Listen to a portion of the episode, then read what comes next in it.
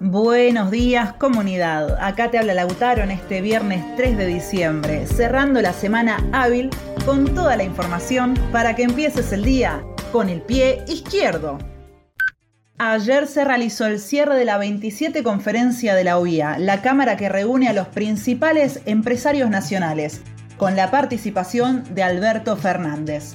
Después de amagar con no participar, decidió ir a hablar cara a cara con los dueños del país y confirmó la intención de llegar a un acuerdo con el FMI, misión para la que partirá una delegación de funcionarios a Estados Unidos este sábado.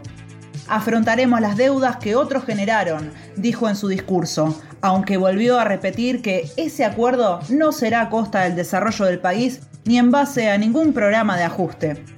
Una frase que, por mucho que se repita, está lejos de la realidad que marcan todos los indicadores económicos.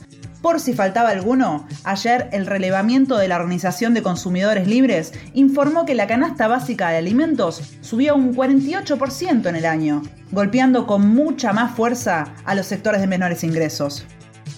La confirmación de Fernández, dando por hecho de que se llegará a un acuerdo, también llegó el mismo día en que el gobierno descartó el bono para los jubilados. El contraste es claro. Entre enero y octubre, las prestaciones sociales cayeron un 14% en términos reales si las comparamos con el 2020, mientras que con el pago que se realizará durante el mes de diciembre ya se habrá destinado 6.496 millones de dólares al Fondo Monetario. Si eso no es ajuste, ¿cómo se llama?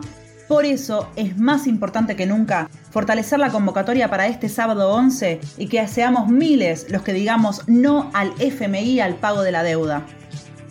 La legislatura porteña aprobó los negocios de la inmobiliaria La Reta y avanzó con la privatización de los terrenos de Costa Salguero y de Costanera Sur. El proyecto, rechazado por vecinos y organizaciones ambientales, habilita la construcción de torres de lujo sobre espacios verdes, como el humedal que se encuentra junto a la reserva ecológica. La votación se da justo un día después de que la ley de humedales pierda estado parlamentario en el Congreso Nacional por responsabilidad del Frente de Todos y de Juntos. Organismos de derechos humanos marcharon contra la criminalización de la protesta social y reclamaron la absolución de César Aracaki y Daniel Ruiz condenados por luchar contra la reforma jubilatoria de Macri en diciembre de 2017. Nicolás del Caño, Gabriel Solano, Néstor Pitrola y otros referentes del Frente de Izquierda Unidad fueron parte de la movilización. Por último, te dejamos una recomendada, la entrevista a Alejandro Vilca, que el 7 de diciembre asumirá como diputado nacional por la provincia de Jujuy. En el programa que conduce Diego Iglesias en Radio con Voz, Vilca se refirió a su historia de vida cómo se acercó a la militancia, su trabajo como recolector de residuos y la enorme campaña militante que lo llevó a ser el primer diputado nacional que conquista la izquierda trotskista en Jujuy. No te la pierdas.